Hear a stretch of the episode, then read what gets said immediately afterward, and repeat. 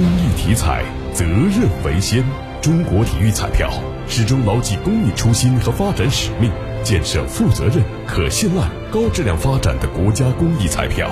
公益体彩，乐善人生。即日起，郑州交警将加大对不文明交通违法行为的治理力度，采取严厉措施，严格交通管理，不断提升市民的文明交通素养，确保文明通行秩序。交警部门将采取有效措施，加大对非机动车行人交通违法、机动车乱停乱放以及学校、商圈、医院等重点部位交通秩序的治理力度，